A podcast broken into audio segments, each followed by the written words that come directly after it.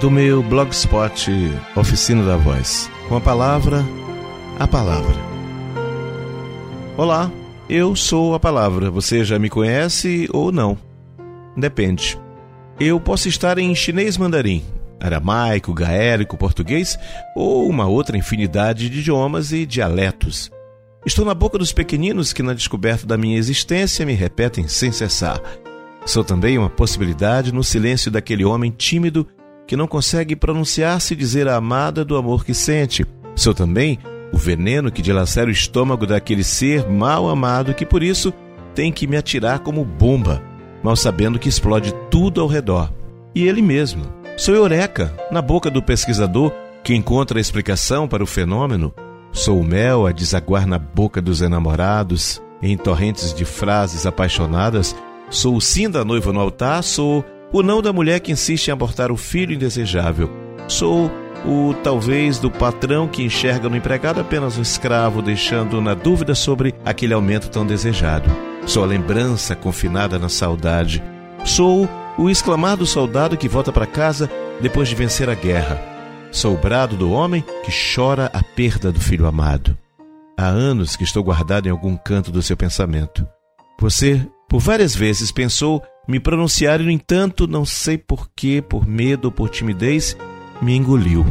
Algumas vezes você bem que tentou. Eu estive a ponto de sair quando você pegou o telefone para ligar para o amigo que feriu para pedir perdão. Quando você cruzou com aquela pessoa que faz o seu coração disparar e mesmo assim você me deixa aqui dentro. Sou o gesto de arrependimento que o teu pai ou a tua mãe, que te amam tanto, esperam e que nunca chega. Tenho uma vontade louca de sair pela tua boca, mas não tenho autonomia para fazê-lo, sou apenas uma possibilidade.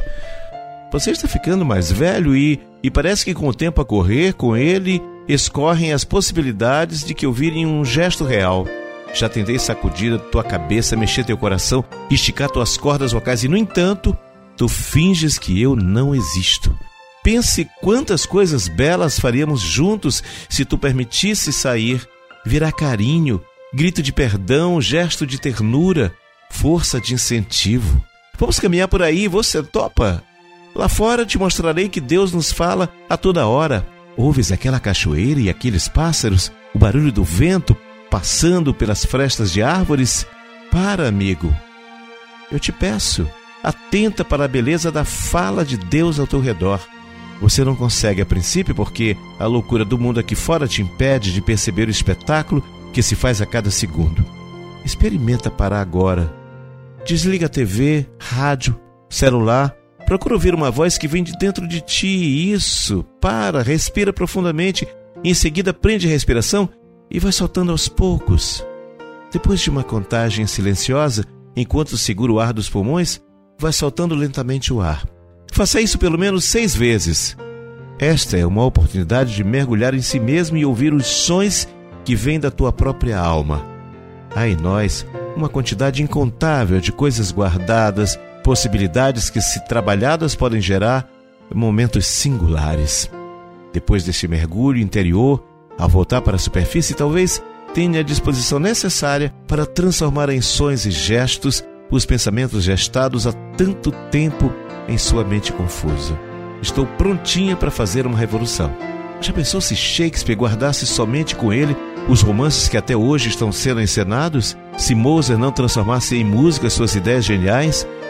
Se Vinícius de Moraes resolvesse se calar ao invés de escrever e recitar os seus poemas?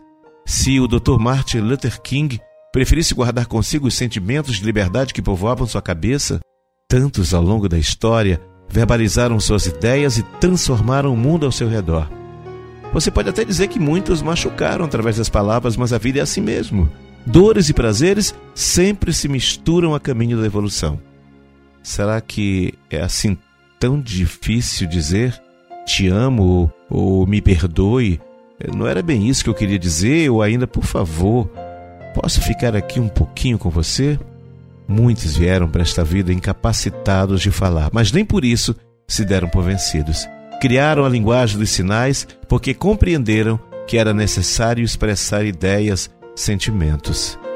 Experimente falar aos poucos, depois de tanto tempo sem falar, não é assim tão fácil fazê-lo. Por isso, Comece com pequenas frases.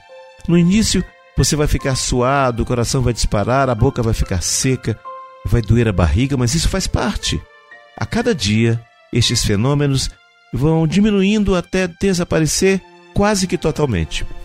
Eu, a palavra, gostaria muito de construir com você uma nova história cheia de afetos e gestos de bondade. Depende de você. Comece a exercitar agora.